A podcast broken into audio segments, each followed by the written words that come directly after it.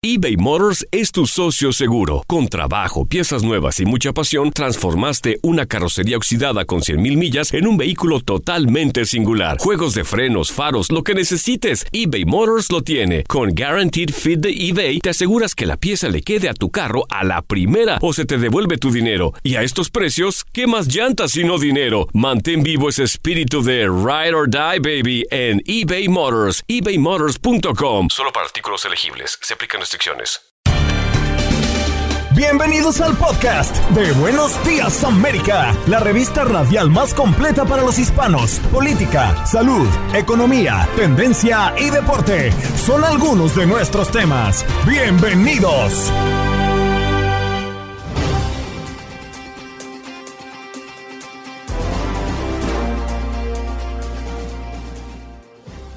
Hoy en Buenos Días América conversamos con Carlos Vecchio, embajador de Venezuela en los Estados Unidos, a propósito de la Corte Penal Internacional que investigará a Venezuela por crímenes de lesa humanidad. Además, las próximas elecciones en Venezuela el 21 de noviembre.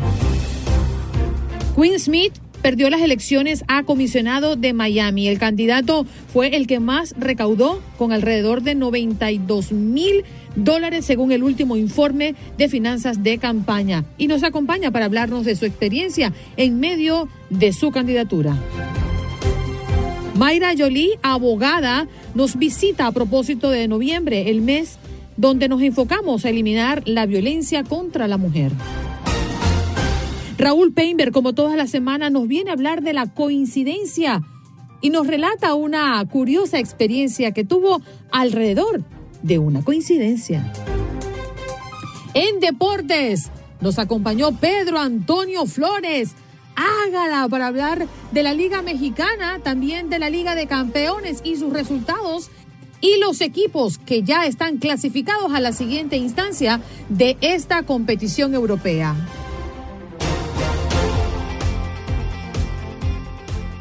Sí, uno piensa también en los que no tienen tanta suerte, ¿no? En los que hoy no piensan que son dichosos o que no merecen lo que tienen, ¿no?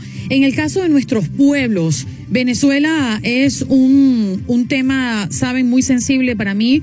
Por supuesto, soy venezolana, he vivido eh, esta dictadura lamentable que nos ha sumergido en una crisis eh, social y humana sin precedentes en nuestra querida Venezuela. Para hablar de, de lo que está ocurriendo, lo que es noticia, sobre todo este anuncio de que Nicolás Maduro y el destino de otros dictadores investigados por la Corte Penal Internacional es tema mm, del día y tema que está en el tapete. Tenemos a Carlos Vecchio, quien es embajador de Venezuela reconocido por los Estados Unidos. Carlos, qué alegría tenerte esta mañana con nosotros.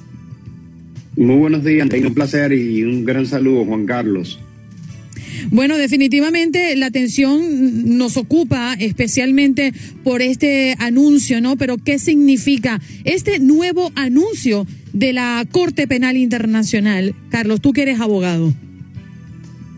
Mira, lo, lo primero que tenemos que decir que se eh, pasa a una nueva fase en este proceso, que uh -huh. todos habíamos buscado y, y promovido para que así ocurriera, es que ya se da inicio formal a una investigación contra el régimen de Maduro por haber eh, elementos suficientes de que se han cometido delitos de lesa humanidad en Venezuela. Esto no es poca cosa, Andreina. Esto es la primera vez en la historia de América Latina que contra eh, una persona se abre en un tipo, un proceso de este tipo.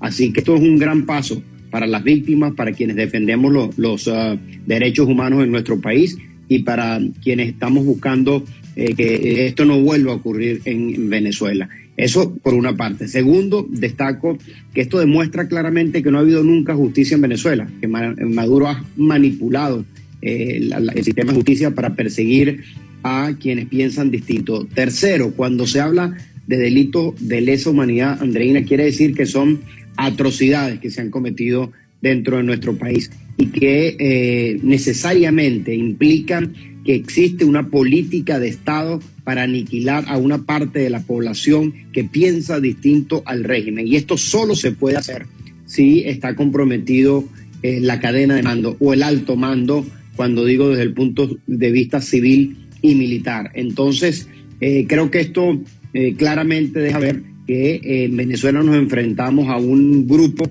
que ha estado cometiendo delitos y que ha estado saqueando a la nación y por eso se ha hecho tan complejo. Nos estamos enfrentando claramente a criminales, Andreina. Carlos, efectivamente, todo lo que usted dice es muy cierto.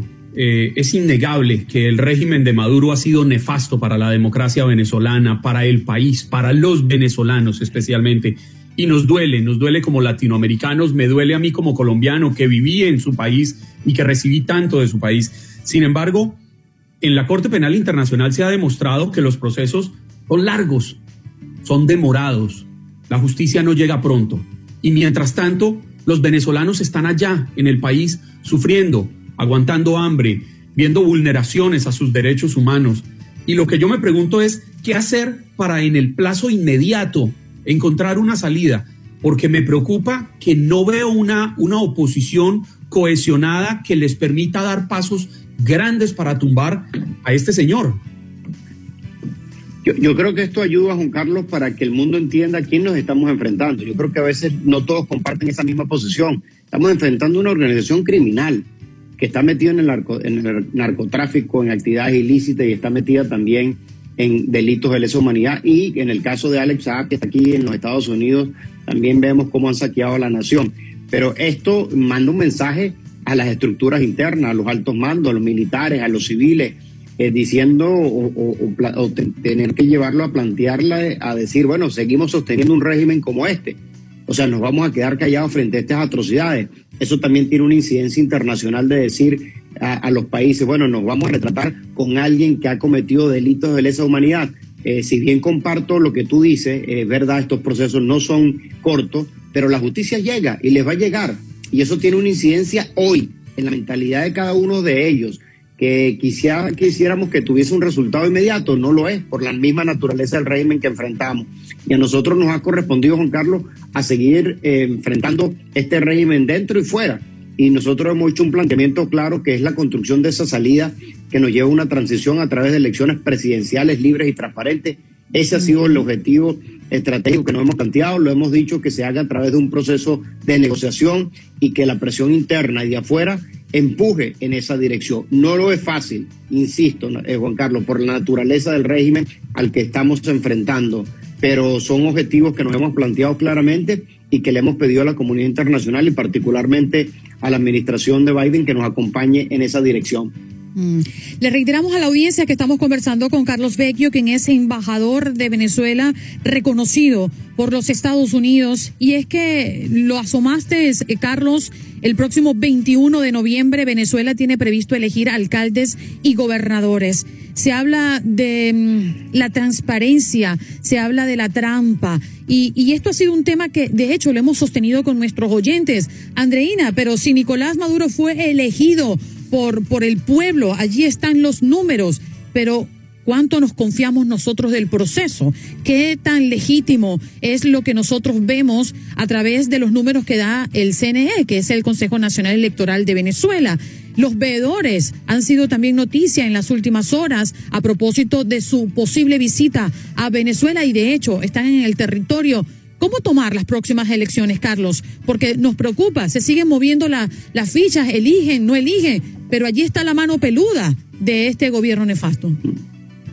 Mira, lo, primero que hay que decir que Nicolás Maduro no fue electo en ningún proceso electoral. De hecho, toda la comunidad internacional y la Asamblea Nacional para su momento declaró ilegítimo ese proceso. Por eso la ilegitimidad de Nicolás Maduro y por eso nosotros hemos reclamado el proceso constitucional que plantea que el presidente de la Asamblea, en ese caso el presidente Guaidó, es el presidente interino de Venezuela, conforme a nuestra constitución. Entonces, eso por un lado. Segundo, no creo que está planteado en ningún proceso electoral. Es un evento más, al estilo Maduro, como tú muy bien lo dices, donde ya eso nos refleja lo que será la voluntad popular. No, hace falta llegar al 21 para decir esto y afirmar, afirmarlo en estos términos. Como tú muy bien sabes, Hoy hay presos políticos, hoy hay inhabilitados que no pudieron ser candidatos, hoy hay personas en elección que han podido ser candidatos y no lo son, no están allá. Nuestro partido, mi partido, todos los partidos han sido confiscados por la dictadura. Eh, parte de esos partidos han, han, sido entregados a una oposición, entre comillas, construida por la propia dictadura, manejada por la propia dictadura. Tú muy bien sabes también, Andreina, porque lo viviste, que los medios de comunicación no existen en Venezuela, eso está totalmente controlado, ya el propio, los entes públicos, los, los organismos públicos de, de, medios de comunicación, pues todos están a favor de la dictadura y existe un excesivo control social eh, de temor, de miedo, que eh, incide en la intención de las personas que allí participan. Así que no hace falta llegar al 21 para decir que esto es un fraude más y que no refleja la expresión popular. Y... Tengo una duda, si sabemos o desde la oposición se sabe que van a ser unas elecciones más, un evento más fraudulento, ¿la oposición se va a postular? ¿Se están lanzando candidatos?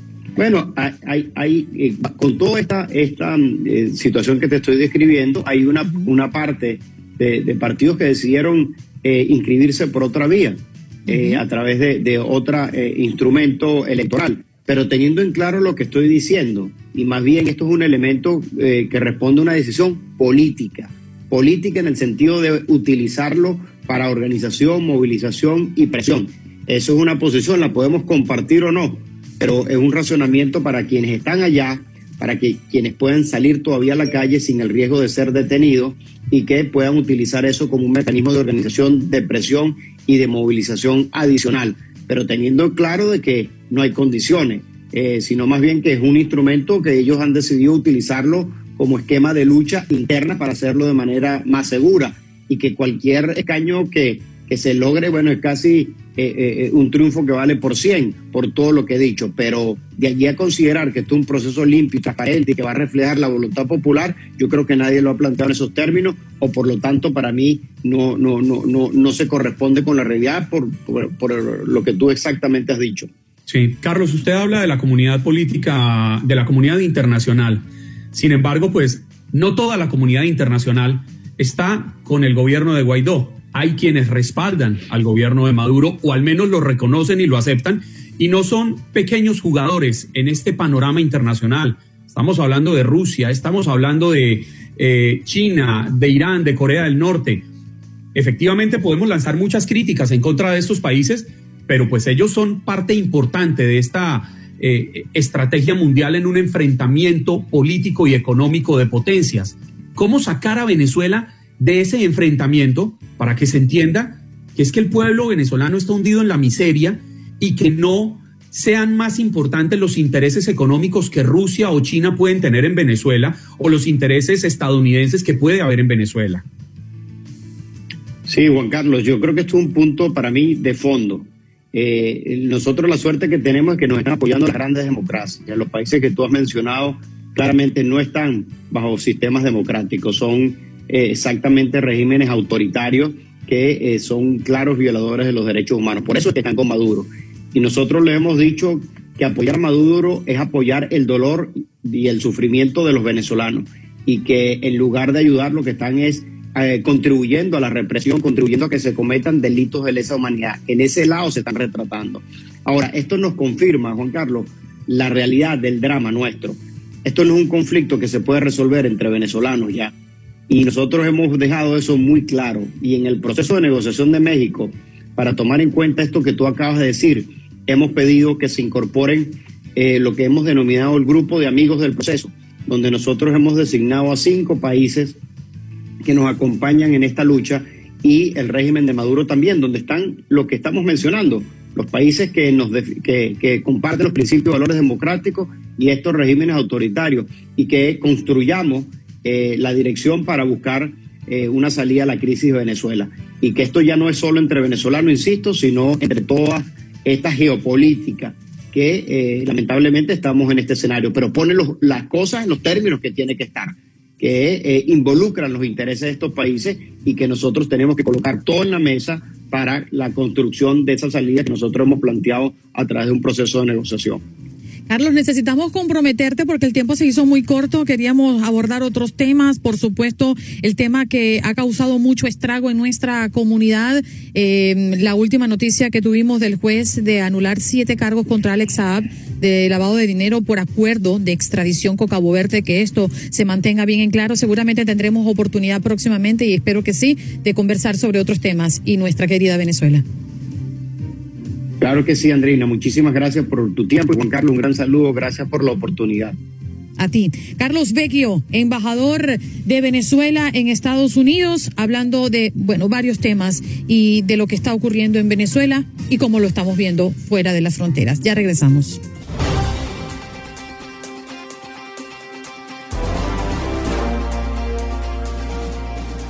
Bueno, nos vamos de inmediato con nuestro próximo invitado. Él es Quinn Smith, abogado y ex candidato por el puesto a comisión de Miami. Muy buenos días, Quinn. Gracias por estar con nosotros esta mañana en Buenos Días, América. Buenos días a ustedes y yo muy animado de estar con, con ustedes en Univision. Yo, yo aprendí a hablar español eh, pues eh, escuchando Despierta América. Eh, en ese entonces. Muy bien. Acá se habla muy bien el español. a veces nos comemos algunas S, Queen, pero no importa. Allí vamos dando para adelante. Oye, eh, nos tiene un poco entristecidos, ¿no? La respuesta de la comunidad, el porcentaje mm, de, mm, de personas votando en esta reciente jornada electoral fue muy baja. ¿Qué es lo que está pasando? La comunidad no está motivada, la comunidad eh, minimizó la importancia que tienen estas elecciones. ¿Cuál es tu lectura, Quinn? Hay una parte de minimizar su importancia, pero la otra parte es que hay, mucha gente que, que está trabajando tanto que las elecciones locales no son tan importantes.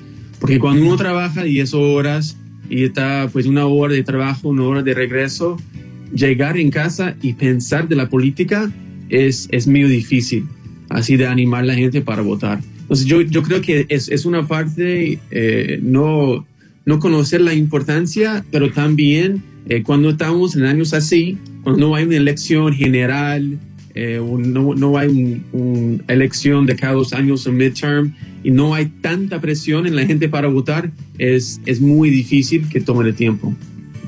Sí, Queen, sabe que me, me, me alegra mucho ver la actitud en la que usted está, porque lo veo tranquilo, sin ánimo de revanchismo, en un momento en que la política está tan convulsionada, no solo en Estados Unidos, en el mundo entero. El que pierde sale a gritar, me robaron, esto no es justo, hay fraude. Y no, la política siempre tiene un ganador y un perdedor. ¿Le hace falta eso a nuestra realidad nacional? No, estoy de acuerdo. Y, y mucho, cuando, cuando alguien como yo se postula, la idea es de mejorar las vidas de las personas. Y si yo pierdo, es solo una oportunidad para yo trabajar en esos temas, pero de otra manera. Entonces, no quiere decir que estoy aquí para, ah, para pues, venganza política. Yo voy a buscar otra manera para hacer las cosas parecidas que yo quería hacer como comisionado. Entonces, para mí es una oportunidad igual, eh, pues, como un nuevo capítulo en mi vida. Son, eh, eh gusto saludarte esta mañana. Son menos de 6.100 votos los que se emitieron el día de, el día martes para la elección. Hoy, evidentemente, yo, Carollo, se eh, llevó la ventaja con 64% de estos votos. Se, se rumora ya que, y esto viene acarreándose hace varios años, de que hay los supuestos boleteros que influyen en las personas que llegan a las urnas. ¿Qué sabes tú de esto y, y se está dando esto realmente aquí en el estado de la Florida? Yo he escuchado de, de, los boleteros que están ahí básicamente para buscar los boletos ausentes em, y pues presionar a la gente, llenarlas y bueno, devolverlas. Eh, yo no escuché muchas historias de ese tipo. Em, lo que yo, yo creo que está pasando más y eso es algo que yo escuché con mucha frecuencia, es que llega alguien con pues comida para una semana em, o, o, algo de ese tipo, pues para, para eh, motivar a la gente para votar eh, de una cierta manera. Entonces yo creo que eso es más común y es algo que yo escuché con mucha frecuencia y no tanto de la, del boletero. Pero eso se podría considerar como comprar el voto, porque llegar a, a una fila donde las personas están preparando para emitir un voto y de momento alguien te ofrece, no, no, algún, algún certificado, algún, no, una bolsa de comida, eso puede prestarse para fraude. Eh, no, es, no, es, no es exactamente así. es más como una, una semana antes de la elección, cuando llegan las boletas ausentes. eh, habían unas cuantas personas que me dijeron que si yo traería una jarra de comida, eh, votaron por mí, ese tipo de cosas. Y bueno, es, es, un poco más antes de la elección y, y, yo entiendo la necesidad de la gente y no les culpo por, por pensar de esa manera, eh, pero hace, hace parte de la política aquí. Mm.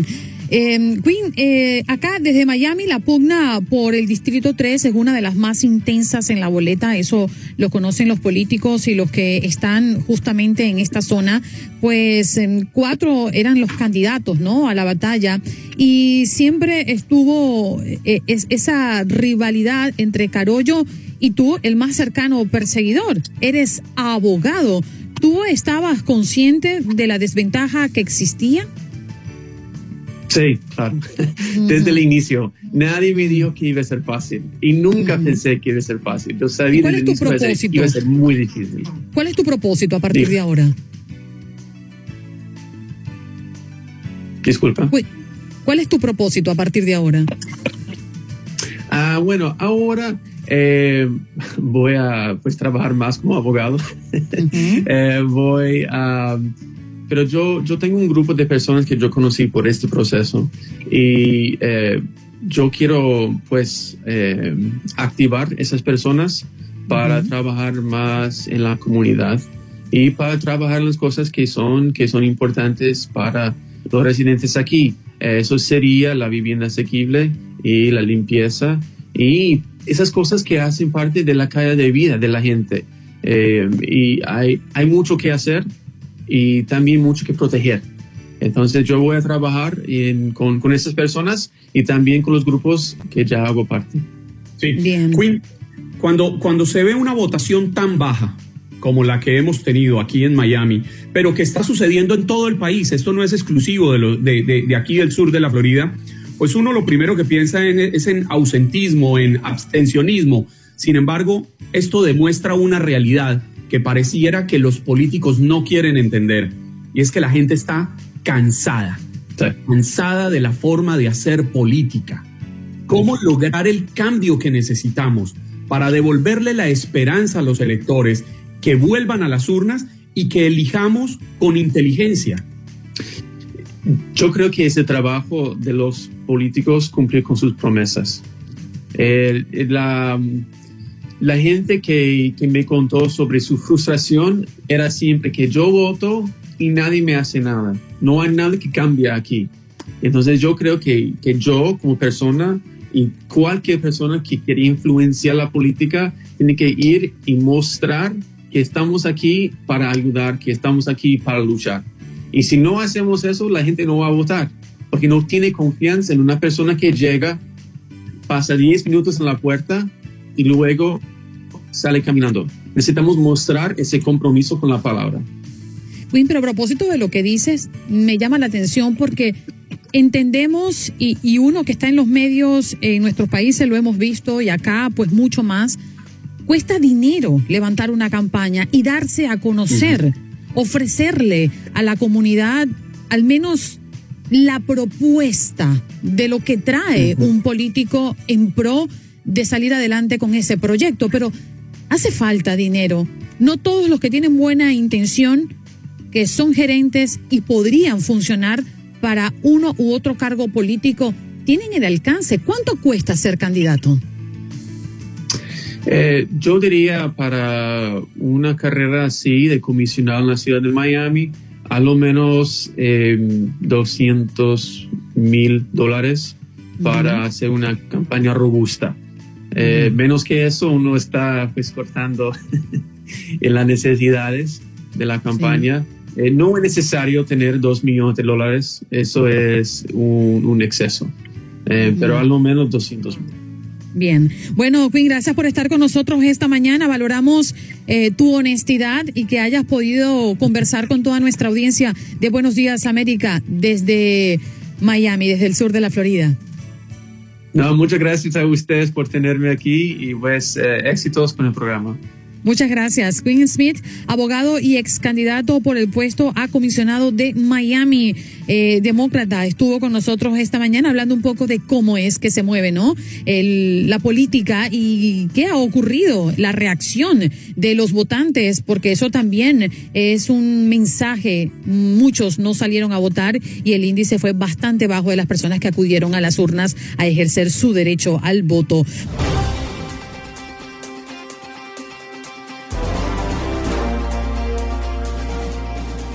La vida, la vida y el valor que, que tiene ella, ¿no? Para, para muchos de nosotros y para nuestros seres queridos. Noviembre es el mes enfocado en eliminar la violencia contra la mujer. Y con motivo de este mes, para eliminar la violencia contra la mujer, eh, hoy tenemos a una invitada muy especial. Ella es Mayra Yoli. Eh, nos explicará la importancia, el aspecto legal que usted debe conocer ante una situación de violencia en casa o violencia que usted puede mm, percibir de algún familiar o usted sospecha de violencia doméstica alrededor de su casa, puede ser un vecino, una vecina. Mayra, gracias por estar esta mañana con nosotros. Hola, buenos días, buenos días. qué bueno que es, es jueves, pero yo siempre, mi día favorito de la semana es el viernes porque tú trabajas un poco y también, you know, brujulea un poco, brujulea en el buen sentido. Mayra, tú eres de la que te agarras mediodía el viernes, ¿no? No, yo me agarro todo el día, pero que, como trabajo, trabajo y también sale uno, me gusta más que el domingo, que es como que ya, caramba, caramba, ya viene el lunes, caramba, y uno se va poniendo como así. Que Mayra es la jefa, por eso es que se lo, lo goza. Ah, pero es que jefe, jefe. Oye, Mayra, y si, y si una persona que trabaja para ti te dice, oye, jefa, yo no vengo el viernes, porque viernes es viernes, ¿usted qué le dice? Eh, eh, invítanos, porque aquí cerramos la oficina, no vamos todo el mundo. Aquí se va todo el mundo a o no va nadie. Yo quiero trabajar con Mayra. Te estoy diciendo. Ándale, pero qué guapa. La jefa idónea. Oye, Mayra, vamos a entrar. Los están más contentos. Sí, vamos a entrar en materia. Porque por supuesto, vamos a entrar en materia, Mayra. ¿Qué es lo primero que nosotros debemos conocer? Nuestros derechos, nuestros deberes y también la obligación que tenemos como parte de la comunidad en denunciar violencia Mira, mira dónde, dónde viene todo esto. Como, como estamos viviendo, estamos desarrollando comunidades que no están, eh, eh, no están viendo el interés y la seguridad de la persona como individuo, sino déjame ver si alcanzo a grabarlo para tener un millón un millón de vistas en esto.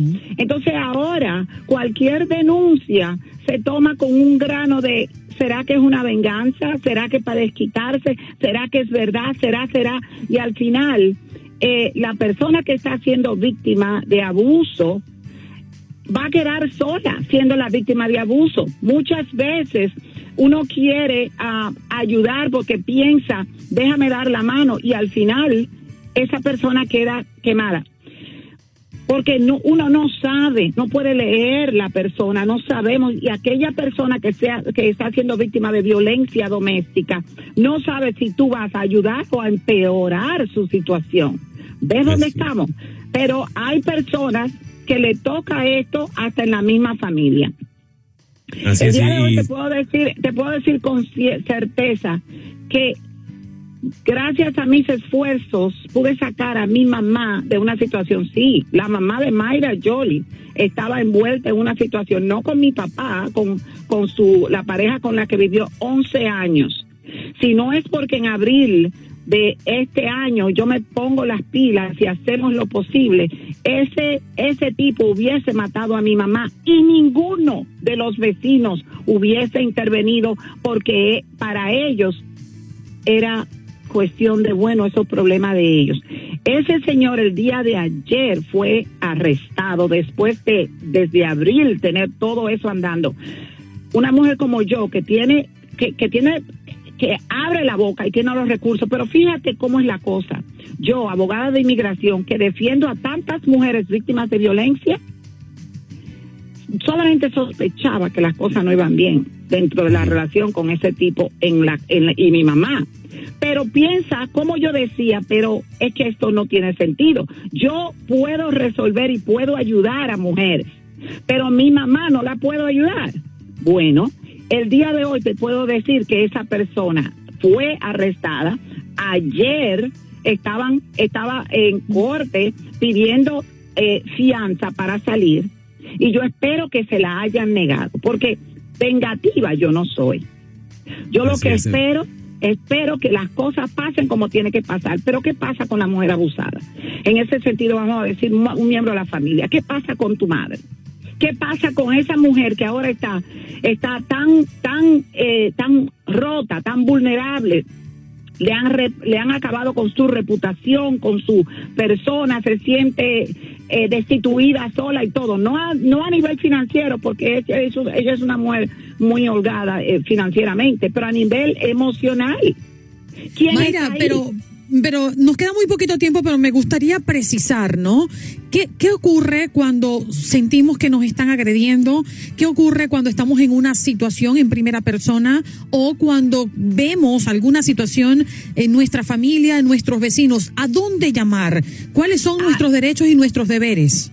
Ok, señores, usted llama al departamento de policía. Le van a mandar la policía de la ciudad de Miami. Es lo mejor no importa lo que digan los otros, le van a mandar dos o tres oficiales. Usted va a dar su testimonio conciso conciso, señora.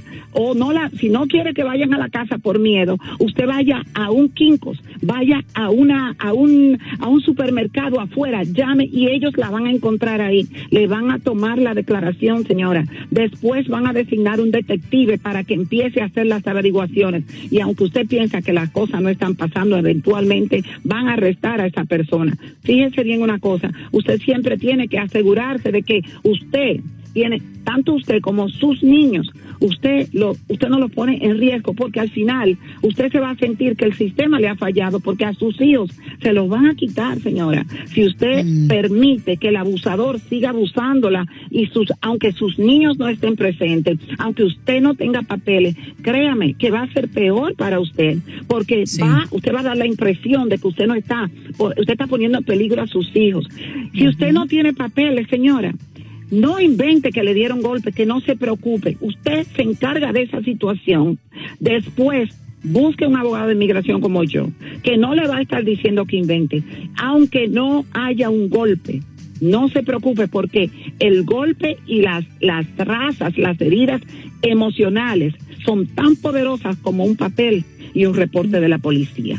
Oye, Mayra, gracias por estar con nosotros. El tiempo se nos ha agotado, pero qué importante alertar a nuestra comunidad y a nuestras mujeres a propósito de este mes de noviembre, que es el mes enfocado en eliminar la violencia contra la mujer. Era Mayra Jolie, abogada, hoy, pues poniéndole sobre la mesa esa opción, que debe ser la primera opción. Llamar al departamento de policía, esté en Miami, esté en Nueva York, esté eh, en donde quiera que esté. Siempre hay que llamar a la autoridad cuando nos vemos acosados, cuando creemos que estamos al borde de ser mm, pues violentadas. En este caso, hablando de las mujeres, pero también los hombres tienen su derecho ¿eh? a llamar a la policía si así se sienten. Gracias, Mayra, por estar con nosotros. Ella es Mayra Jolie, mm, abogada.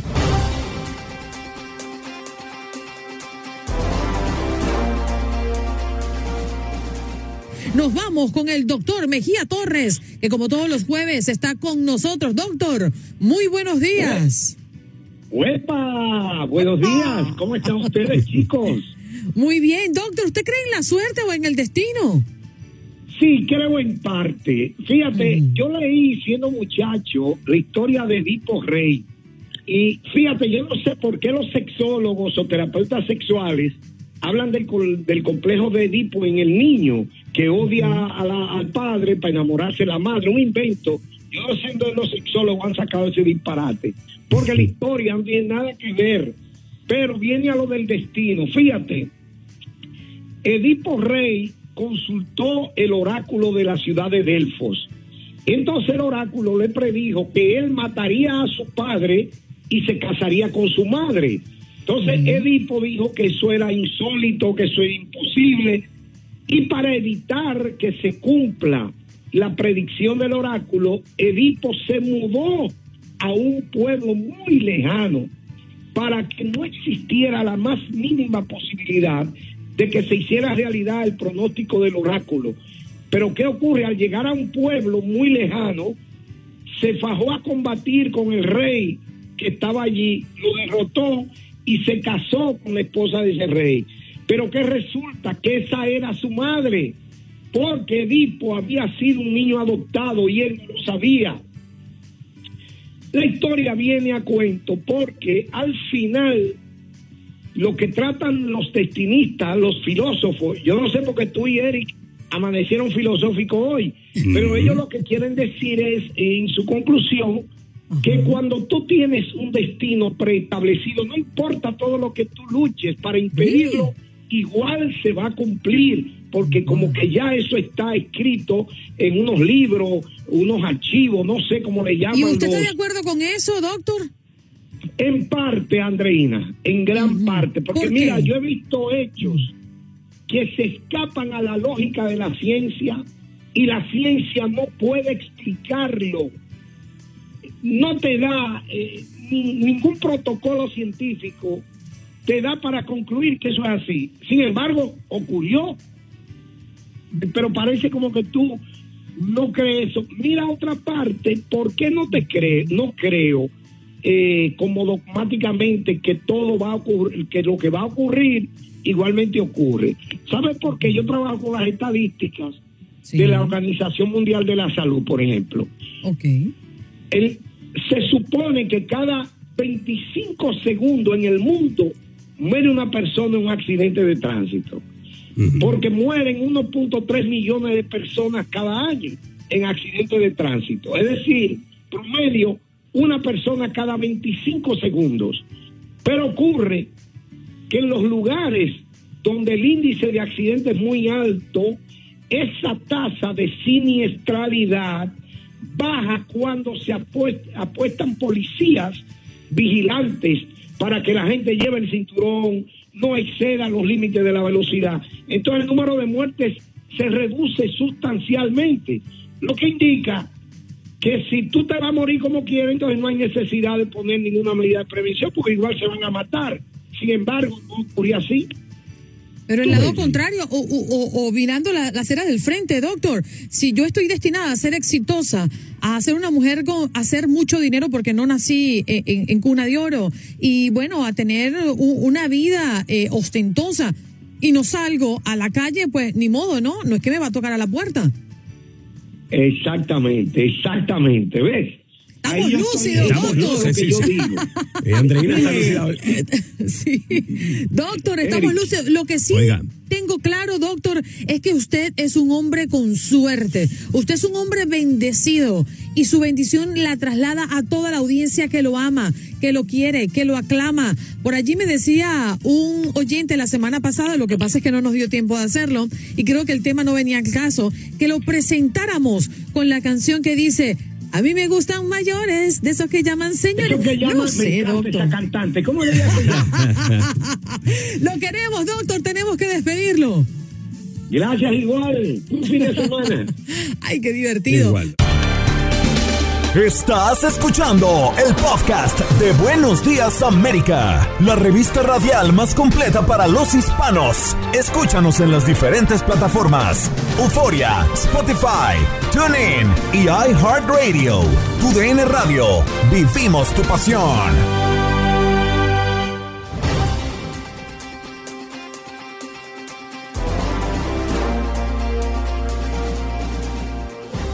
Y como todas las semanas nos acompaña Raúl Painberg con un mensaje que nos invita a la reflexión. Escuchemos.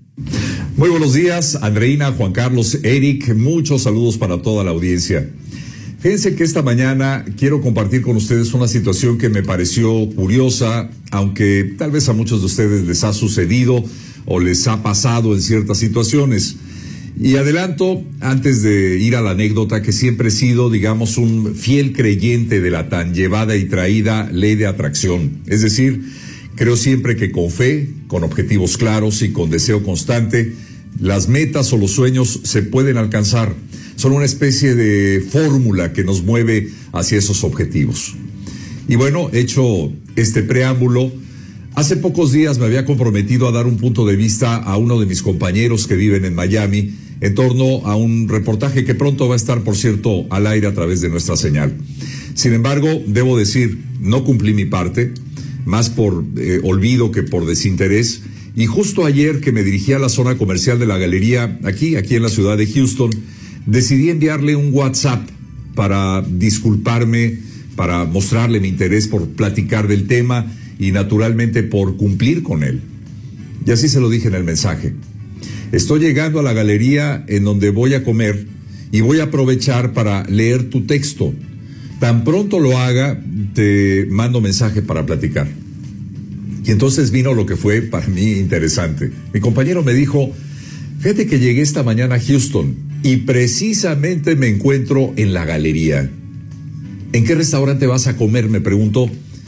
Y yo le dije, bueno, pues en tal lugar. Y todavía sorprendido, me responde, no lo vas a creer, pero estoy en ese mismo restaurante comiendo en este instante.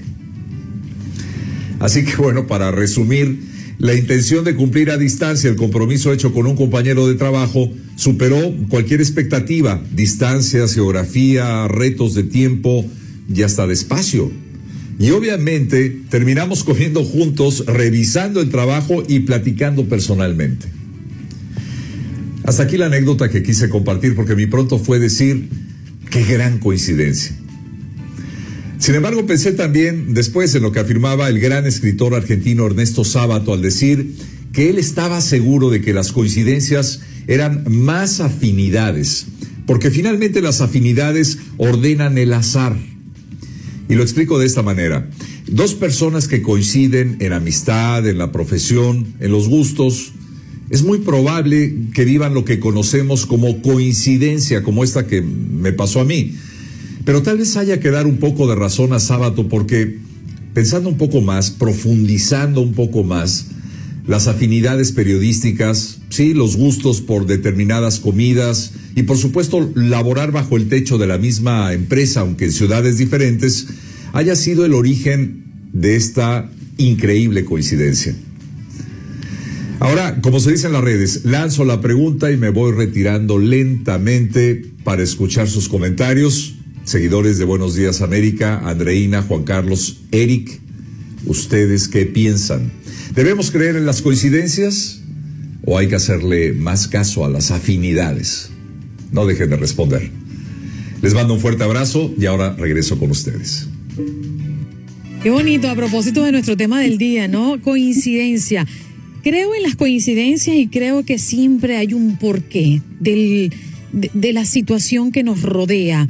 El estar aquí, el estar en el ahora, el yo tener a compañeros como Eric, como Juan Carlos, al tener un jefe como el Pelado, todo tiene sentido cuando buscamos darle lógica. Yo creo que sí, que las coincidencias existen para darnos un mensaje.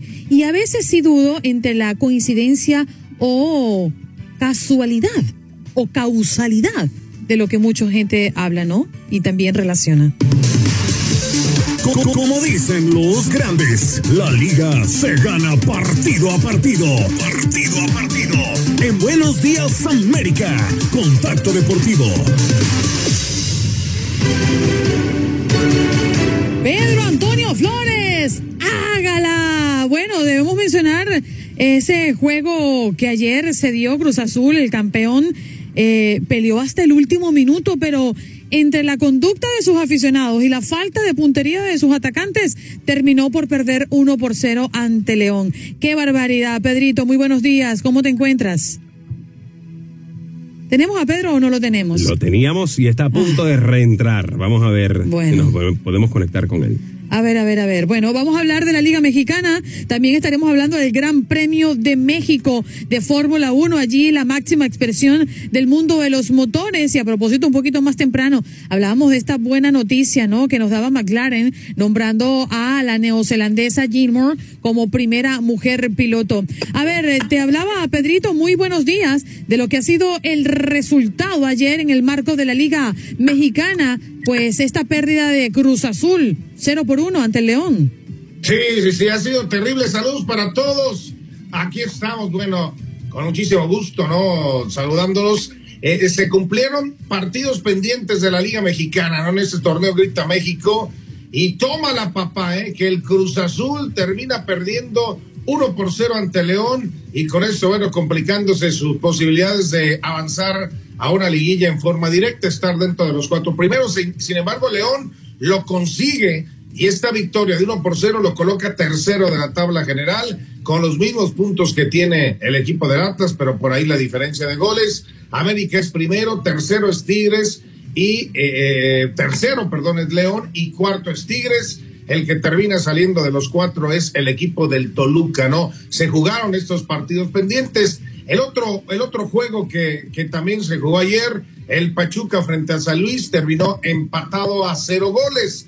Esta es una buena noticia para Chivas, porque si uno de los dos ganaba, sacaba Chivas del tema del repechaje y eh, eh, avanzaba cualquiera de los triunfadores. Sin embargo, no supieron ganar, bueno, parece que los astros se acomodan y quieren ahí dejar al equipo de las Chivas metido ah, para tener una, alguna oportunidad. Todo se va a decidir, por supuesto, para la última jornada del siguiente fin de semana. ¿no? La máxima expresión del automovilismo. Sí, señor, la Fórmula 1 con el Gran Premio de México.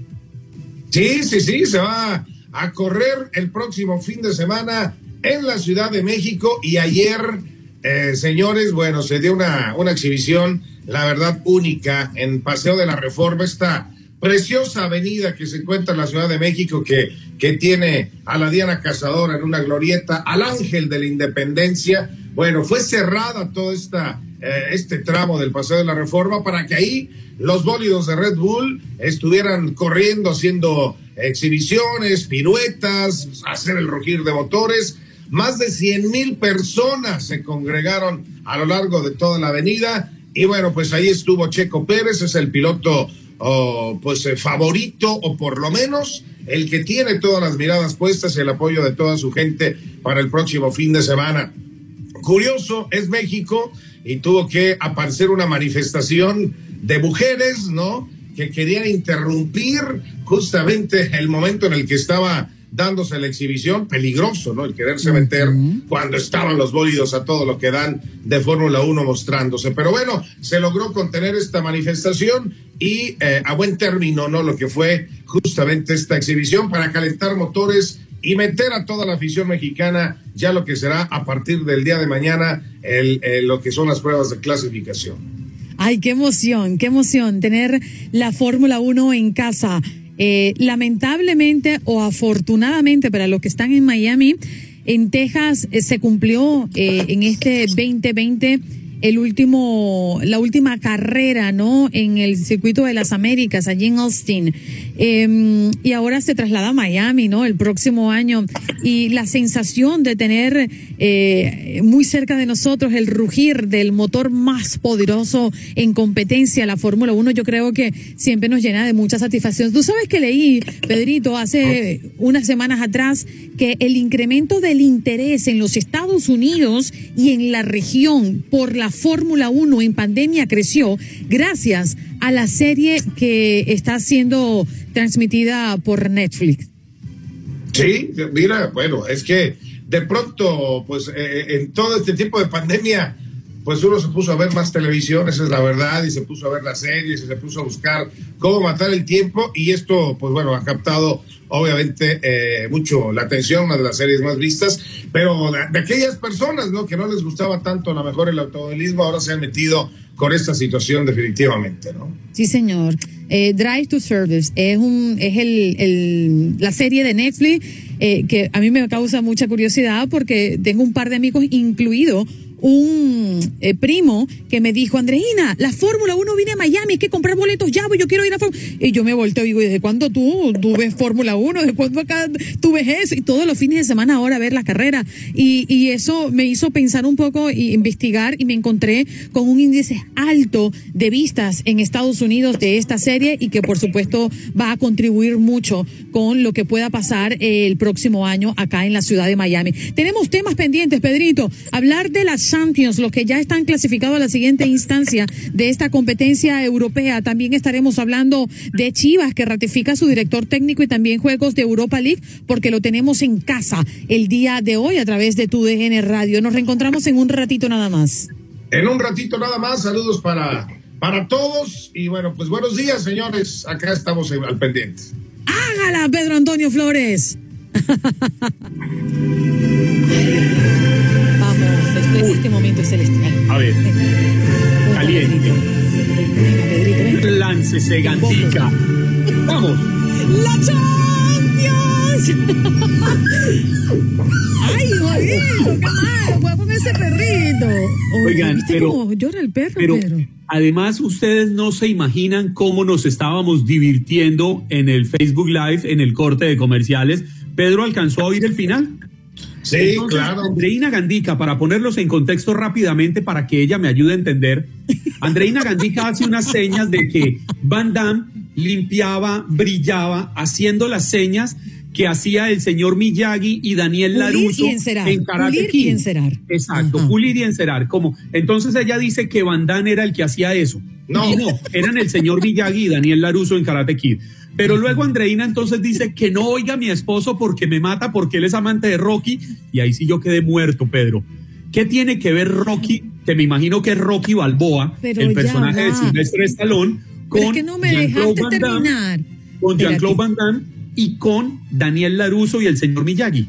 Es que no me dejaron explique. terminar, porque me A ver. agarró el corte. Él es amante de Rocky de, Car- de- ¿Qué va? ¿Qué va? No, porque es que él es amante de Rocky, de Karate Kid, de todas esas cosas donde se dan golpes. Entonces, no me dejaron terminar. Él es muy conocedor del Pedro, literal político. Pedro, antes de irnos con los deportes, porque es importantísimo, mejor que no aclare porque oscurece, ¿cierto? Ok. Ándale.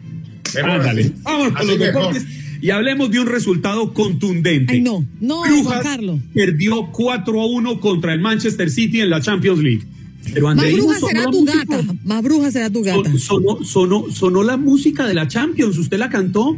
Pedro, el partido del Manchester City contra Brujas era de la Champions League, ¿cierto? Sí, le ganaron, le ganaron a las brujas ay. los de Manchester City, hombre. Qué barbaridad. Ay, ¿no? Dios mío. A estas alturas. Pedrito, y con los resultados del día de ayer, ¿quiénes están ya listos para disputar los octavos de final? La siguiente instancia de la Champions League. Cuatro grandes ya. El Bayern Múnich, el Liverpool, está también el Ajax y la Juventus, señoras y señores. Son cuatro Brujas. con marca perfecta, ¿no? O sea, cuatro partidos, cuatro, cuatro victorias y de esta manera, bueno, pues tienen la oportunidad de, de estar en la primera posición. ¿eh? Oye, qué maravilla. Y ayer entre los resultados vimos al Real Madrid que sigue haciendo historia, ¿no? Es el primer sí, sí. club en conseguir mil goles en la Champions.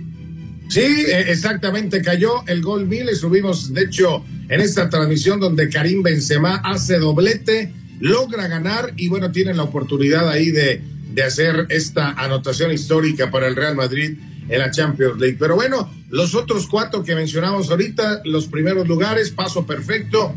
Todavía hay que ver el City, todavía hay que ver el mismo Paris Saint Germain, el Manchester United, que tienen que ganar los dos últimos partidos que le quedan, ¿no? Le quedan dos jornadas más a la Champions League y bueno, para tratar de definir quiénes son los que podrán avanzar a una siguiente fase. Pero por ejemplo, el París no ha podido ganar, no, Se- no estuvo Messi en el juego del día de ayer y hay muchos cuestionamientos. Y del otro lado, con el Manchester United, iban perdiendo siempre en, en el partido ante el Atalanta y Cristiano Ronaldo vuelve a aparecer otra vez para hacer un par de goles y conseguir el empate eh, para el equipo inglés. No, está, está emocionante, ¿no? Las jornadas de Champions a través de TUDN Radio y eh, pues tendremos las dos últimas jornadas, ¿no? Que se vienen justamente para ah, dentro de 15 días. Y, que, y bueno, hoy tenemos Europa League, ¿no?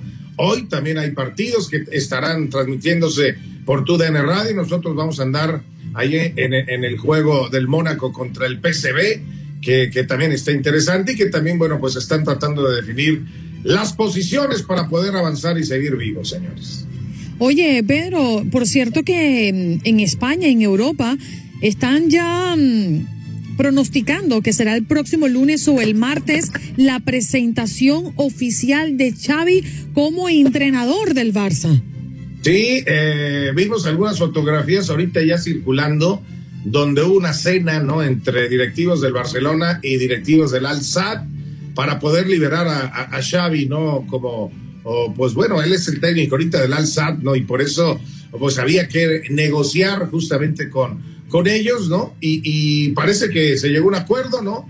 Xavi eh, estaría ya desligándose de este equipo para poderse integrar al Barcelona y, prácticamente ya los medios en España lo están dando como un hecho la llegada de Xavi, que ojalá en verdad mejore, mejore el equipo del Barça. Nos tocó narrar al Barcelona hace dos días, ayer al Real Madrid, y créeme que hay un mundo de diferencia en la forma de jugar de uno y de otro. No, Real Madrid realmente jugando por nota y el Barcelona con muchas dudas. ¿eh? Mm. Pedro, y para cerrar este contacto deportivo, bueno, Chivas ratifica a su director técnico. Como si tuviera grandes números, ¿no? Grandes victorias, ¿no? La, eh, la verdad, solamente seis puntos desde su llegada, muchas dudas, pero bueno, Ricardo Peláez fue ratificado a Antier. Su primera decisión después de ser ratificado es mantener a Marcelo Mechele Año. Yo no sé con qué argumentos, no sé con qué eh, objetivos se negaron a decirlo en el comunicado. Solamente esto me huele a compadrazgo, a querer, este, bueno, pues seguir apostando en un proyecto de jóvenes, porque no hay dinero en Chivas y esto, pues a ver cuánto tiempo le lleva. Ojalá que pudiera aprender, prender, ¿no? Por la juventud mexicana, que es, es importante, siempre es importante tenerla, tenerla lista. Pero bueno, Chivas, Marcelo Michele Año, un año más como técnico, a ver cuánto dura. Oye, a mí me contaron que César Proceles de Chivas yo no sé si eso es correcto, no lo es. Le damos y le saludamos desde Houston, César. Muy buenos días. Tú que eres de Chivas y andas llorando por los rincones. Es lo que me han dicho por ahí, me están texteando. A ver. Ok, ahí estás. No, no, no. Eh, te dijeron, no soy de Chivas. Chivas soy yo. Es la diferencia. ándale, Oye, pues. mira esto, ándale. Toma chango tu banana. Bueno, Así es. Te despedimos, ¿eh? Gracias por estar con nosotros esta mañana. Un abrazo, señores. Buenos días para todos. Y por ahí nos escuchamos en la transmisión de Europa League a través de tu DN Radio. Un abrazo, hágala, señores. Hágala, nos vemos en la radio. Antonio Flores, sí, señor. Bueno, nos quedamos con, con César. Oye, inauguran pista de patinaje sobre hielo en el downtown de Houston. Parece que está muy, muy movido el downtown, ¿no? De la ciudad. Así es, muy pertinente la noticia después de lo de Chivas, pues nos quedamos fríos el día de ayer, ¿no? Con esto de ratificación de, director deportivo primero y después ayer con el director técnico, pero ya, ese es eh, de otro Pero sí, el día, el día de ayer anuncian que finalmente este próximo 12 de noviembre inaugurará nuevamente la pista de patinaje sobre hielo en el centro de downtown Houston. Se trata de una pista de hielo que inauguran cada año allí en el Parque Discovery Green. El año pasado, si no me equivoco, la cerraron por lo de la pandemia, pero eh, este año la, la, vuelven a abrir para la gente que, que, quiere patinar ahí enfrente de los edificios, en el parquecito. Está muy bonito, la verdad. Eh, eso sí, debido a protocolos sanitarios, los boletos los tienen que comprar por internet, no los van a poder comprar ahí con una taquilla ni nada por el estilo. Eh, las personas que quieren participar deben firmar un acuerdo. Los participantes menores de dos años deben ir acompañados por adultos, quien pueden esperar en la zona pública. Eh, si son como yo, o no, no sé, digo, no sé si Juan Carlos o, tú patines sobre hielo, pero la verdad es que yo parecería venadito recién nacido ahí en la pista de patinaje. Sí, no, Ay, sí, yo patino sobre hielo, me encanta. Yo, ni sobre hielo, ni sobre ruedas, ni sobre nada. Sí, bueno, bueno, de hecho sí patinamos sobre hielo. El problema es que lo hacemos con la cara eh, y eso como que no queda bien. yo, voy de nalgas. Sí, en Venezuela yo patiné mucho sobre asfalto, eh, en cuatro, eh, en, ruedas en línea, por supuesto. En cuatro ruedas diagonales también lo hice en tiempos más chiquitas, daba más pequeña. Ay, se le cayó la cédula. Pero oye, lo que, lo que pasa es que la diferencia que hay en patinar en asfalto y patinar sobre hielo es la rapidez con la que te deslizas, ¿no? Es muy rápido hacerlo en hielo. Y si no tienes la destreza, vas a agarrar golpe bastante. Mira, la, la velocidad no es el problema, el problema es frenar. Ajá. ¿No, tiene, el freno ese de gomita adelante que uno levanta el pie y frena? Bueno, pues Eh, patinaje sobre hielo, no sé, se me hace demasiado complicado. Yo, la verdad, ya, a estas alturas de la vida, yo ya me río cuando toso, ya yo toso cuando me río, así que ya mejor no le entre esas cosas. Oye, por otra parte, y a propósito de nuestro tema del día, eh, César, hoy estábamos citando un caso en Maryland, un hombre jubilado que se había ganado por segunda vez dos millones de dólares en la lotería. Pero resulta que hay un caso curioso y que ocurrió muy cerca de ti, César. Sí, mira, las buenas noticias es que un ganador de este sorteo de lotería que se llama Mega Millions, que es creo que los martes y los viernes, eh, se dio un ganador aquí en Cypress, Texas, que es la zona metropolitana de Houston, al oeste de la ciudad, y el boleto lo compraron en un Walmart Neighborhood Market, que es el supermercado de Walmart, las, las versiones más pequeñas, ¿no? Eh, que está ubicado en el 8208 de la Barker Cypress, que literalmente la buena noticia es que alguien se lo ganó de un millón de dólares, está a dos cuadras de mi casa esta tienda. La mala noticia es que no fui yo. Esa es la mala noticia. ¿Pero compra los billetes de lotería de vez en cuando o nunca? De vez en cuando. Es que, ¿sabes? Lo que pasa es que como ya, ya no acostumbramos la mayoría de las personas a entrar a las gasolineras a, a, pagar por la gasolina, entonces no, no, tienes absolutamente nada que hacer dentro de la tiendita y no lo compras. Yo eh, compro cuando necesito comprar un café, alguna bebida o algo y, ah, bueno, está bien, una lotería, el quick pick y lo que salga. Pero lo que voy a hacer es que a partir de este viernes voy a empezar a comprar. Voy a poner la fecha de nacimiento de Juan Carlos y de Andreina de, de números, a ver qué pasa. Ah. Yo le digo oye, César, pero fíjate una cosa. Eh, uno piensa, oye, estuvo tan cerca de mí, a dos cuadras de mí, de mi casa. Pude ¿Eso, es suerte? ¿Eso es suerte o es destino? César, ¿tú qué crees? Es suerte para el que compró el boleto y el destino para nosotros es quedarnos pobres. Gracias por acompañarnos en nuestro podcast. Buenos días América. Y recuerda que también puedes seguirnos en nuestras redes sociales. Buenos días AM en Facebook y en Instagram. Arroba Buenos días América. AM. Nos escuchamos en la próxima. ¿Sabías que la línea 988 de prevención de suicidio y crisis ahora ofrece opciones de mensaje de texto y chat en español? Si tú o alguien que conoces está pasando por una situación difícil o por una crisis de salud mental, la línea 988 te conecta con ayuda especializada 24 horas al día, 7 días a la semana. Ahora puedes llamar o textear al 988 o visitar la página línea988.org para hablar con un consejero especializado en tu idioma. Hay esperanza. La línea 988 funciona.